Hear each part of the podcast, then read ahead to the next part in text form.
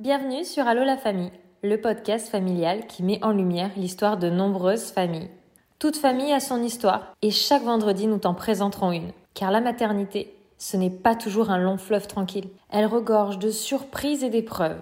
Et c'est moi Laure, ton hôte, qui t'accueille. Bienvenue à toi pour un nouvel épisode. Bonjour, bonsoir, on se retrouve comme chaque vendredi dans un nouvel épisode et j'espère que vous avez passé une belle semaine et qu'un beau week-end s'annonce pour vous. En tout cas ici, je suis ravie de vous retrouver en compagnie de Léa qui va nous raconter euh, son histoire. Léa, je te laisse te présenter à nos auditeurs et auditrices. Eh ben, tout d'abord, bonsoir tout le monde. Moi, c'est Léa, j'ai 29 ans. Je suis née en 93 et je suis verso.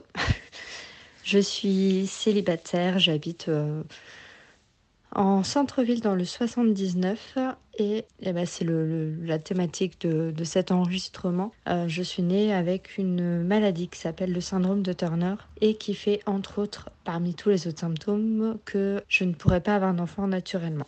Oh, mais nous avons donc euh, le même âge. Enfin, pour ma part, j'ai encore 28 ans jusqu'en novembre, donc je les garde.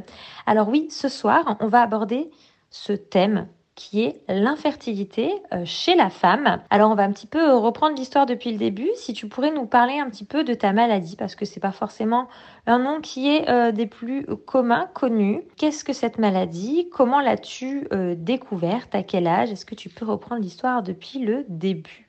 Pour ma part, la maladie, donc le syndrome de Turner, ça a été diagnostiqué quand j'avais 8 ans. le premier signe qui a alerté ma maman, c'était le fait que j'étais plus petite que mes camarades à ce moment-là. Et donc on a fait ce qu'on appelle un cariotype en examen qui permet entre autres de diagnostiquer d'éventuelles maladies d'ordre génétique, chromosomique.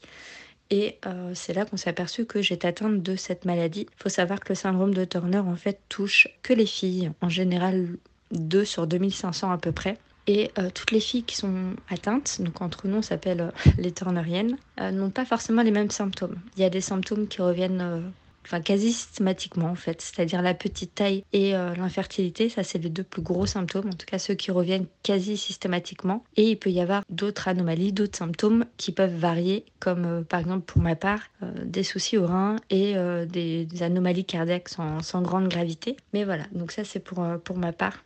Et donc ça, je l'ai découvert quand j'avais 8 ans à peu près. Et suite à ça, entre autres, bah, de mes 8 ans à mes 17 ans à peu près, j'ai eu des hormones de croissance 6 euh, jours sur 7. Donc c'était des injections d'hormones de croissance que euh, je me faisais dans le bras, dans les jambes, dans le ventre, enfin dans les cuisses, dans le ventre, tous les soirs pour tenter de gagner de précieux centimètres, puisque à ce moment-là, euh, bah, toute ma jeunesse et même toute mon adolescence, c'était vraiment ma taille qui me perturbait. J'ai réussi, je devrais faire 1m30 à peu près. Aujourd'hui, je suis 1m55. Donc voilà, ça m'a permis de gagner de précieux centimètres. Et ça, c'est vraiment ce qui m'inquiétait à la base. C'était vraiment le, la petite taille. C'était ma préoccupation. Et avec euh, les années qui passent, et du coup, tu sais de quoi tu parles, puisqu'on a à peu près le même âge, bah, ma préoccupation principale, du coup, euh, n'est plus forcément la même. Les priorités changent. Et là, c'est vraiment, du coup, l'infertilité qui est le plus, le plus handicapant, en tout cas pour moi, au jour d'aujourd'hui. Alors déjà, ce que je trouve assez euh, fou et vraiment ultra positif, c'est quand même que si on remonte à l'âge de tes 8, de tes 8 ans, on n'était pas encore en l'an 2000.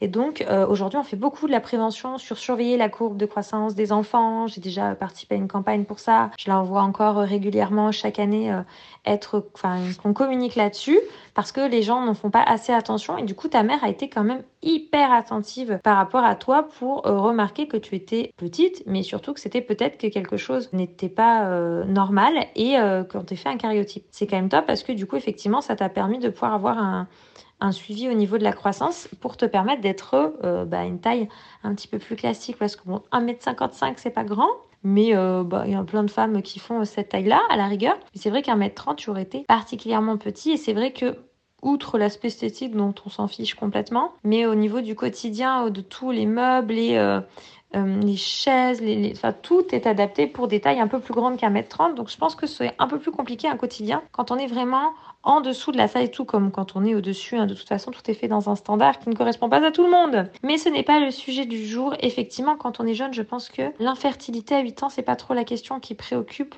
Peut-être pas non plus à 11-12 ans. À partir de quand tu as commencé à te poser des questions sur tout ce qui concernait justement ben, ton infertilité? Alors effectivement, j'ai eu de la chance dans la mesure où j'ai une maman qui a quand même été relativement attentive et notamment attentive aux moqueries que je pouvais avoir puisque euh, j'apprends rien en disant forcément que les enfants peuvent parfois, euh, surtout on va dire euh, primaire et collège, être méchants entre eux. Et je faisais l'objet de moqueries justement parce que j'étais pas d'une taille classique et c'est ce qui a permis à ma maman de, bah, de s'alerter un petit peu et de se dire qu'il y avait peut-être, comme tu l'as très bien dit, quelque chose et euh, bah, de demander à mon médecin traitant de faire des examens. Donc euh, c'est ce qui m'a permis, euh, comme je l'ai dit, de gagner de précieux centimètres et d'être d'une taille aujourd'hui, de, on va dire, correcte. En tout cas, moi qui me pose plus aucun problème au jour d'aujourd'hui, je vis avec et je le vis très très bien. Donc effectivement, il n'y a aucun souci il n'y a plus aucun souci par rapport à ça. Et effectivement, tu l'as dit aussi, à 8 ans, c'est pas du tout euh, l'infertilité. On, m'a prévenu dès mon plus jeune âge qu'effectivement, ce serait compliqué d'avoir des enfants. Euh, à 8 ans, on comprend pas du tout de quoi il s'agit. Le premier déclic, je l'ai eu à 17 ans quand j'ai eu un rendez-vous avec ma pédiatre euh, et qui m'a demandé si je voulais un enfant. Et je l'ai regardé étrangement en lui disant que c'était pas à l'ordre du jour et que j'étais trop jeune et que non, je ne voulais pas d'enfant là tout de suite. Et c'est là qu'elle m'a dit, tu sais, on t'en avait parlé, mais si tu veux un enfant, naturellement, ça ne sera pas possible, qu'il faudra faire des démarches. Et il faudra que tu t'y prennes relativement tôt, puisque c'est un parcours qui est très complexe. Et on en était resté là, puisque pareil, hein, euh, autant à 8 ans, on comprend pas du tout, à 17 ans, euh, ça nous dépasse un peu. Et je l'ai laissé en suspens. Et en fait, bah, les, va dire les deux éléments déclencheurs par la suite, bah, c'est en 2019. Donc 2019, euh, j'avais, j'avais 27, où bah, ma sœur est devenue maman et mon frère est devenu papa. Donc à partir de ce moment-là, ça a chamboulé quand même pas mal de choses puisque forcément bah, j'étais très proche de mes deux nièces et je, tout de suite je me suis dit que moi aussi j'aimerais goûter à ce bonheur-là. Et je me suis aperçue que bah, c'est pas parce qu'on m'avait privé de cette liberté-là dès la naissance que bah, il n'y avait pas moyen de contourner et de faire en sorte que moi j'y ai le droit aussi. Donc ça a été le premier déclic. Et le deuxième déclic, c'est parce qu'en fait cette maladie, le syndrome de Turner, elle touche deux femmes à peu près, deux filles sur 2500. Et bah, dans les Deux-Sèvres, là où j'habite, on est deux et il s'avère qu'en fait la deuxième qui a cette maladie est une de mes meilleures amies.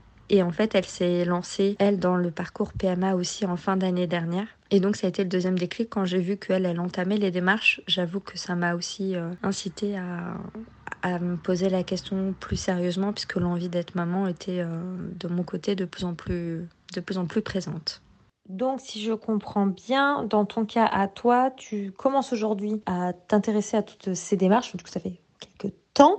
Des démarches du coup que tu fais seule, puisque tu m'as dit au début euh, de notre enregistrement que tu étais célibataire. Euh, tu es dans une démarche et un choix de pouvoir euh, enclencher les choses pour devenir maman toute seule. Voilà. Elle a fait un bébé toute seule. Voilà comme cette chanson, comme cette femme. C'est ça ou, ou pour le moment, tu es tout simplement en fait dans les démarches pour voir qu'est-ce qui est possible de faire pour peut-être que le jour où tu rencontres quelqu'un avec qui tu as envie de construire cette famille, les choses puisse se faire peut-être plus rapidement. Dans quel état d'esprit, dans quelle vision vois-tu les choses?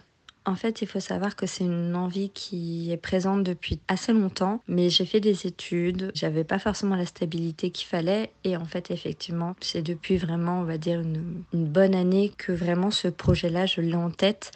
Effectivement, du coup, tu as très bien, très bien écouté.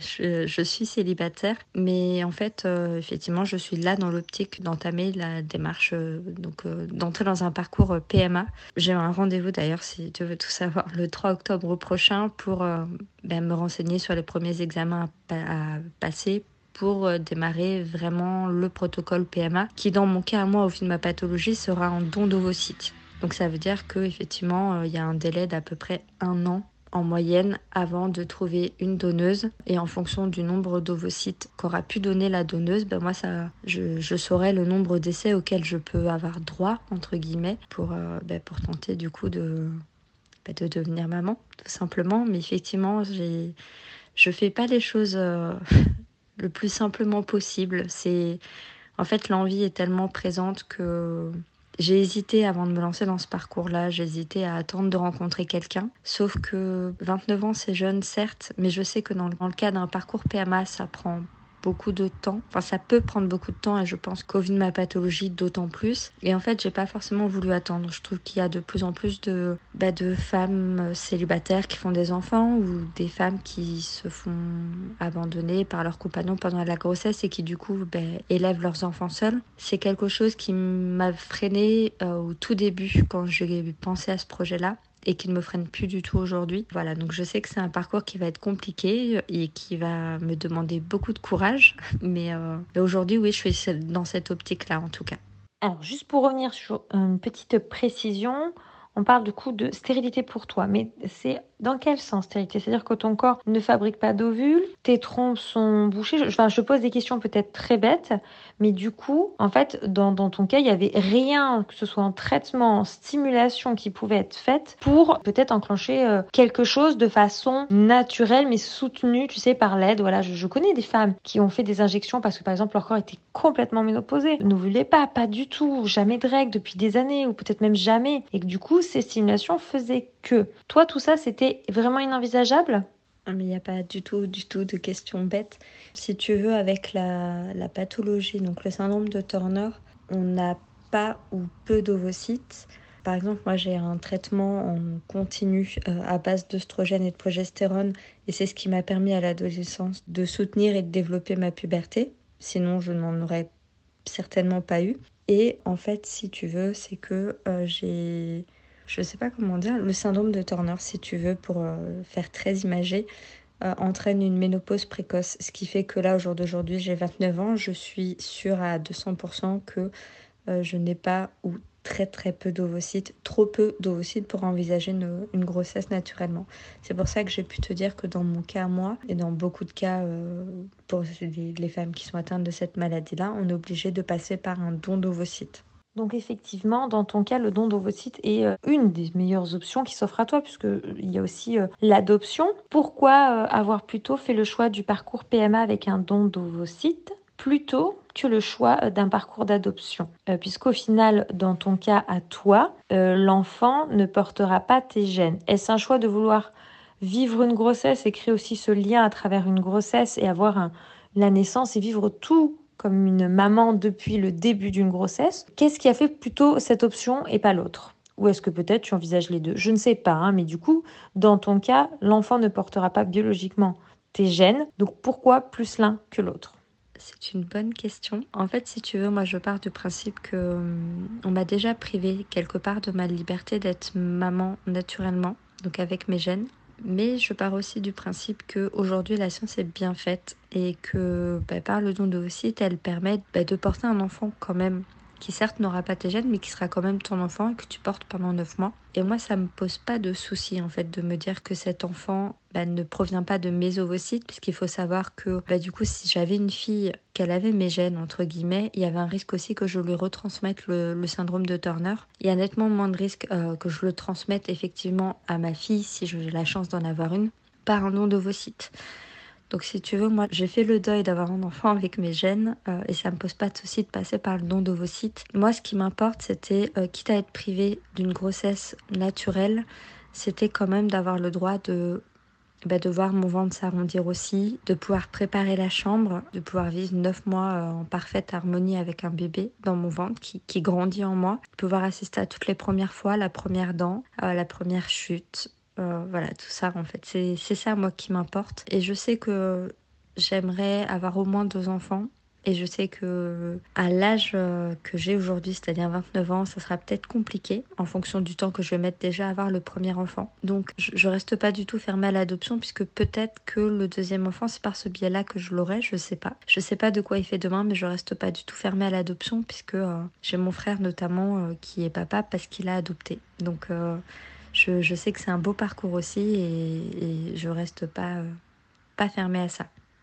Et oui, aujourd'hui, avec la science, il y a quand même de très belles avancées qui permettent de pouvoir euh, porter la vie, euh, même quand le corps naturellement ne nous le permettrait pas si euh, toute cette science-là n'existait pas. Donc euh, ça apporte quand même de très belles choses, la science. Et euh, j'espère sincèrement que ce parcours sera le plus agréable possible et le moins long possible. Et une autre question que je me pose aujourd'hui, tu es seule. Mais si jamais au cours du temps, tu rencontres quelqu'un, comment envisages-tu la suite de ce parcours? Peut-être si tu es pas encore à ce moment-là enceinte, on ne sait pas. Peut-être que dans les semaines, les mois à venir, tu rencontreras quelqu'un. Tu nous parles d'un an de délai pour un don d'ovocyte, donc tu ne sais pas de quoi est fait l'année à venir. Comment envisages-tu les choses? Est-ce que, au contraire, du coup, du fait que tu es dans cette démarche, tu te refermes quant à possibilité euh, de laisser quelqu'un rentrer dans ta vie?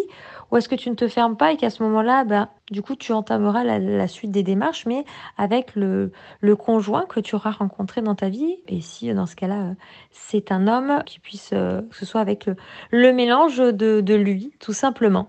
Comment envisages-tu les choses à ce niveau-là? Effectivement, il y a un délai d'environ un an avant qu'une donneuse d'ovocytes qui nous soit proposée. Et en un an, tu l'as très bien dit, il peut se passer plein de choses. Effectivement, je peux rencontrer quelqu'un euh, dans l'année à venir. On ne sait pas de quoi demain est fait. J'avoue que là, je, dans, dans ma tête, je suis, euh, je suis très centrée sur ce projet-là puisque euh, ben, comme je, l'ai dit au début de, l'enregistrement, j'ai un rendez-vous le 3 octobre pour lancer vraiment la procédure. Une chose est sûre, c'est qu'en tout cas, je ne ferai pas marche arrière par rapport à la procédure, c'est-à-dire que ce qui sera enclenché, ben, j'irai au bout puisque ben, c'est un petit peu le but ultime de ma vie d'être maman.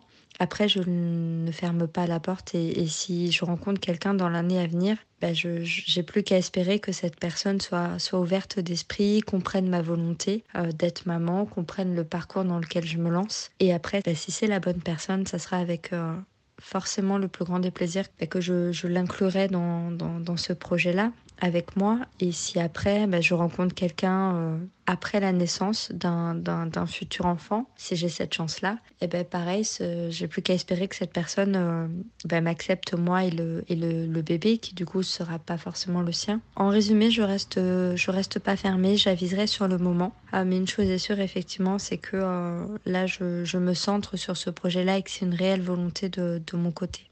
Et ton entourage, ton frère, ta sœur, tes parents, est-ce que tu es soutenu? Est-ce que a un petit peu questionné? Parce que c'est vrai que c'est moins commun. Après, ton frère ayant déjà fait un parcours pour euh, adopter, je pense que déjà il doit y avoir une certaine ouverture d'esprit et que je trouve d'ailleurs très très beau parce que un enfant, ce n'est pas que les gènes, c'est tellement plus ce lien de parents. Comment du coup es-tu euh, accompagné, soutenu dans ce parcours euh, parmi tes proches, tes amis, ta famille? Alors effectivement, j'ai la chance d'avoir un entourage qui est quand même relativement présent et qui a compris assez rapidement dès le diagnostic en fait de cette maladie que je ne pourrais pas avoir d'enfant naturellement. Et donc de fait, tout le monde a bien compris que bah, je devrais avoir recours à une méthode de procréation médicalement assistée quoi qu'il arrive. En fait, la seule question en suspens était finalement bah, quand est-ce que je me lancerais. Et puis il y a mon frère, comme tu l'as dit entre-temps, qui a adopté et ça a ouvert encore un petit peu plus euh, l'esprit de mon entourage sur la parentalité de manière générale. Donc je suis, soutenue, j'ai cette chance-là. Et, euh, comme je te l'ai dit euh, un peu avant, j'ai aussi euh, une de mes amies les plus proches qui a la même pathologie que moi et qui s'est lancée dans un parcours PMA comme celui que je m'apprête à entamer à partir du mois d'octobre. Et j'ai beaucoup parlé de son parcours aussi, par exemple avec ma sœur ou ma maman, et ça leur a permis aussi de, comprendre ce qui m'attendait moi aussi. Et ça a permis d'entamer aussi un débat par rapport, à, par rapport au, combat euh,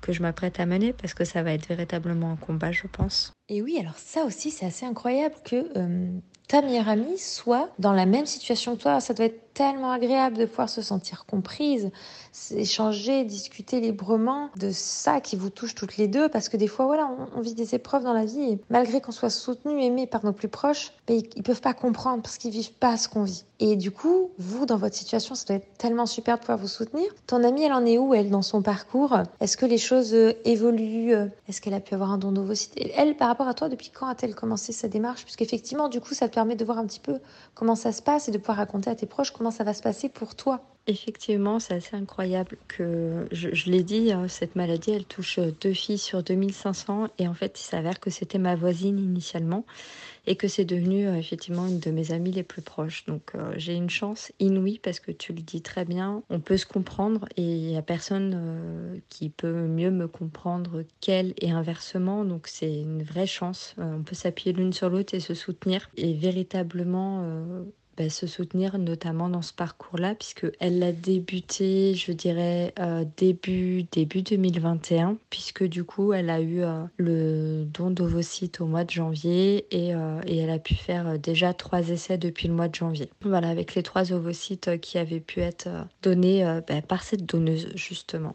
Donc elle, dans son parcours, effectivement, il est déjà euh, bien lancé. Il y a déjà des essais qui n'ont pas été concluants jusque-là, mais qui, j'espère, finiront par l'être pour elle. Et c'est justement de tout ça que je parle avec ma famille. Et effectivement, c'est un plus pour moi de voir ce par quoi elle passe pour pouvoir déjà moi m'en imprégner, voir ce qui m'attend et pouvoir aussi en parler à ma famille et les rassurer aussi peut-être euh, bah, par rapport euh, à, à, tout ce parcours-là, pouvoir commencer à répondre à leurs questions, c'est vraiment un atout pour moi. Cette amitié-là, c'est véritablement une force et un atout pour moi.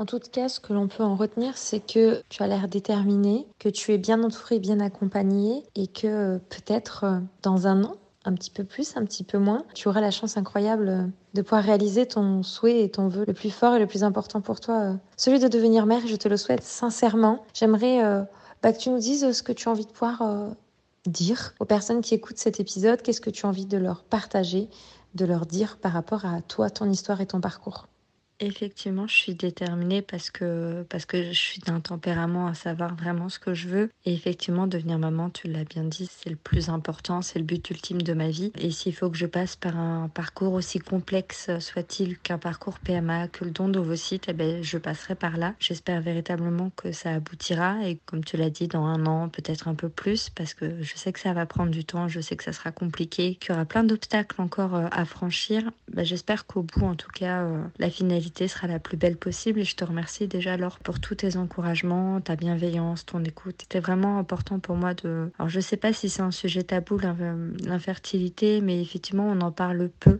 et on parle encore moins, j'ai envie de dire, de, ces maladies rares qui, causent l'infertilité. Euh, l'endométriose, on a la chance d'en parler de plus en plus parce qu'il y a des personnes euh, connues qui, en parlent et forcément, bah, il y a un engouement médiatique tel que bah, l'endométriose est reconnue. Le syndrome de Turner, c'est pas connu alors je cherche pas à ce que ce soit plus connu que ça, mais effectivement c'est juste lever le voile sur le fait qu'il y a plein de maladies rares qui sont peu connues et qui empêchent parfois certaines femmes de devenir maman et qui privent du coup certaines personnes de certaines libertés. Euh, voilà, donc je te remercie de m'avoir laissé la parole par rapport à, tout ce parcours-là. Et j'ai envie de dire qu'en fait, j'avais pas de but précis à la base. Je, voulais juste partager mon témoignage, raconter un peu mon histoire, euh, les, difficultés par lesquelles je, suis passée et je passe encore et, je, par lesquelles je risque de passer encore par la suite. Et vraiment, je me dis que bah, si dans mon témoignage, il y a ne serait-ce qu'une femme qui est dans la même situation que moi, qui s'est connue, que ça a pu toucher et, qui a envie de peut-être euh,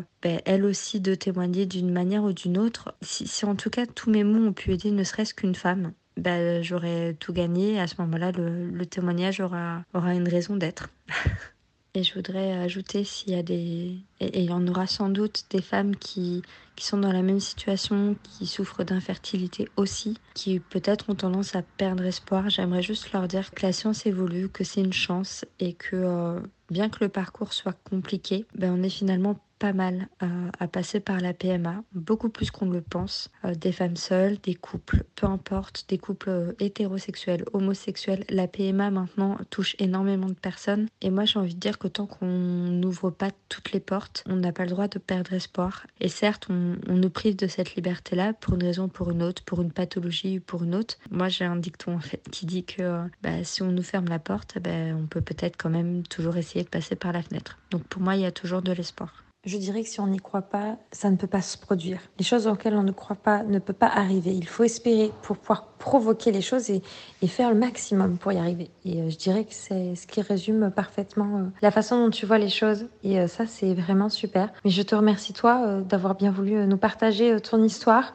Je pense effectivement que l'infertilité de la femme concerne un grand nombre d'entre nous, un grand nombre de femmes qui rencontrent pour différents facteurs, différentes pathologies, euh, ces difficultés. Ce parcours difficile et long, qui pourtant est censé être simple et naturel, c'est de pouvoir avoir un, enfant, euh, concevoir une vie qui, pour un grand nombre de femmes, est quelque chose de très compliqué. Donc merci à toi. Qui sait, peut-être euh, on se retrouvera dans un prochain épisode dans quelques années, quand ta vie aura atteint ce Graal que tu désires tant. Je te remercie beaucoup pour cette écoute et à la semaine prochaine pour un prochain épisode.